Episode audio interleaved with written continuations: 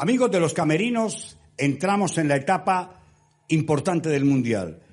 No quiero decir que la fase de grupo no es importante. Lo que pasa es que en la fase de grupo tienes tres opciones para continuar. En los octavos de final no.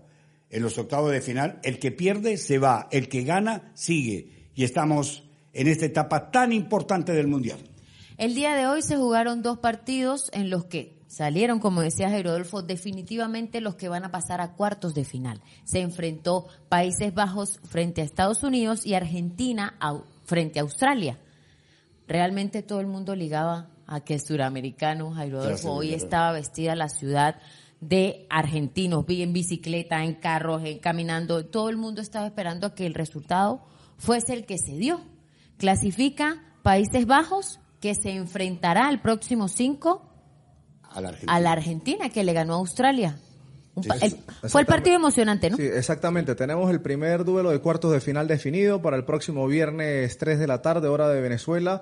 Argentina estará jugando a Países Bajos eh, en cuanto a una jornada que nos ha dejado diversidad de, de, opiniones, ¿no? Porque Países Bajos jugó su mejor presentación en lo que va en la Copa del Mundo y Argentina, tras tener el partido a la mano y ganar tranquilamente 4 a 0, terminó pidiendo la hora. En cuanto a lo que fue el partido de Argentina contra Australia, hubo matices, ¿no? Lo comentábamos de que eh, una selección argentina, a pesar de tener la mayor posesión de balón, tuvo mejor propuesta al principio Australia. Australia consiguió los dos primeros tiros de esquina del partido, pero consecutivamente tras el esfuerzo argentino llegaría al minuto 34 el gol de Lionel Messi para adelantar a los argentinos en el primer tiempo. Uno se pregunta, ¿por qué una selección que clasifica a octavos de final una selección que eliminó a una suramericana, como fue a Perú, llega a octavos de final a echarse para atrás. O sea, a especular. Única arma el contraataque. Australia. La verdad que no se mide el fútbol y el Mundial de Fútbol con el mismo rasero. Entran a disputar octavos de final una selección como Argentina llena de figuras, con propuesta clara ofensiva, enfrentando a otra con una propuesta defensiva. Bueno, hoy Australia fue un equipo que en el primer tiempo trató de ser ordenado, un 4-4-2 muy bien estipulado, la doble línea de cuatro cerca del área grande, Argentina no hacía nada para hacerle daño, era tenencia de pelota mayormente con los centrales y laterales, pero estos partidos se definen por detalles. La única pelota que tuvo Messi libre ahí en puerta del área en el primer tiempo terminó abriendo el compromiso en ese 1 a 0 que había dejado mucho que desear. Ya la cara del segundo tiempo es totalmente diferente, ¿no?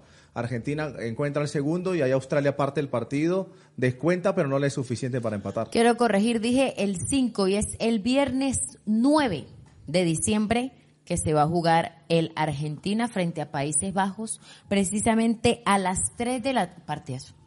no ya los cuartos de final. Hoy, hoy de verdad Holanda jugó, fue un buen partido, retrocedía muy bien, se armaba muy bien atrás, fue un espectáculo Holanda el día de hoy y sabe que los números pues de una u otra manera por cierto tiempo le daban eh, posesión de balón a Estados Unidos, pero la actuación de Holanda hoy fue que los primeros insuperable. es que Estados Unidos lo mejor que tuvo fue los primeros 10 minutos. Sí, la, sí. La jugada de Pulisic marcó el camino del compromiso. Ese mano a mano frente a Coopers, el guardameta neerlandés que logra responder de buena manera y vino la respuesta de Holanda, pase al medio definición de Memphis Depay y el, compromiso se abrió. Se hizo cargo Klassen, Cup Mainers y de John del mediocampo y no tuvo nada que hacer los norteamericanos. Esas son las selecciones de Bangal.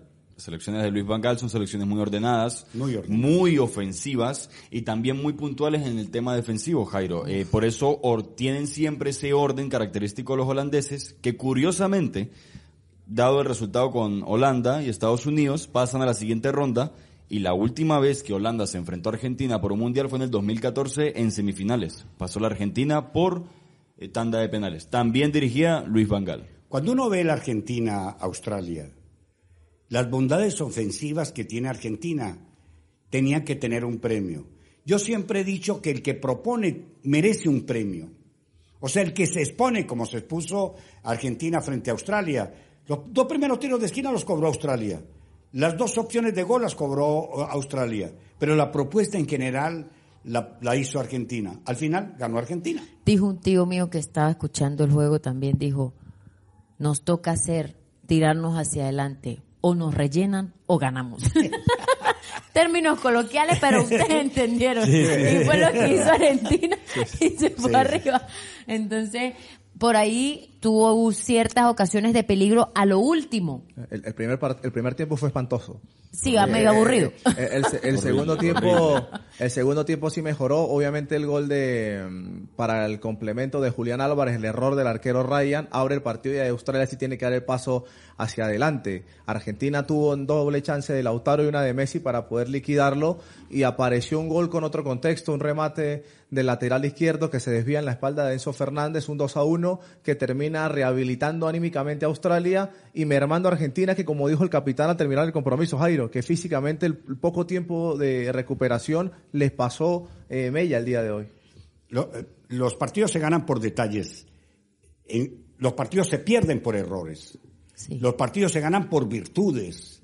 Y lo que hizo Argentina hoy, lo que hizo Argentina frente a Polonia, lo colocan dentro del top 5, top 3 del Mundial. Y a cuartos están clasificando los que tienen que clasificar y a octavo llegaron los que tenían que llegar y los que no merecían se están yendo, pero se están yendo por la puerta de atrás. Como dice Franklin, fue espantoso el, primer tiempo de Australia. Una selección así no debería participar en un mundial. Si usted tiene miedo de perder, pues no juegue. Si tiene miedo a que lo goleen, pues no juegue. Jairo, así también le jugó Polonia a Argentina. Claro, por eso se fue. Por eso se fue. Bueno, clasificó. Porque Polonia clasificó. Sí, exactamente. Pero de segundo. Pero de segundo. Y bueno, y va con Francia. Va con Francia, pues se fue. Se va el día, el día de mañana. bueno, no, todo puede suceder. Está la anécdota del amigo mío que la mamá llenó la quiniela todo al revés y va ganando la vieja. Sí, sí, sí, sí los pocos conocedores de fútbol son los que van a ganar la quiniela. Bueno, porque la lógica no se ha marcado ahora que no. el campeonato del mundo, ¿no? Y mi amigo le dice, mamá, usted sí la pone. ¿Cómo va a poner esos resultados? Ya perdió, dijo, y ahora la vieja va a ganar. Bueno, usted sabe que los, europeos han estado en los últimos años por encima de los sudamericanos y a pesar de que se haya ido Uruguay y se haya ido Ecuador, en el lado izquierdo del cuadro, Brasil y Argentina tienen todo para llegar a semifinales y que Sudamérica garantice una presencia en la final de Copa del Mundo. Lo, lo que más me gustó de Argentina hoy, lo que más me gustó de Holanda o Países Bajos en la, en la, en la mañana, es que eh, el orden prevalece eh, creo que eso es fundamental.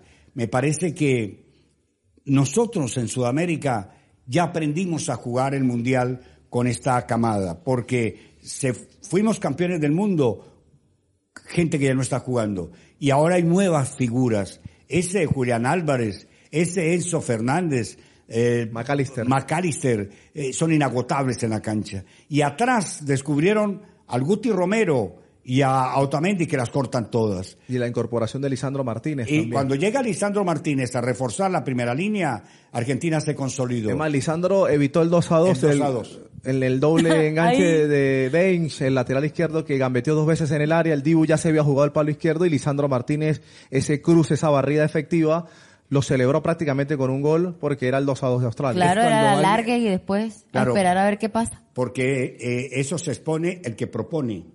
Claro. Por eso me molesta que se echen para atrás.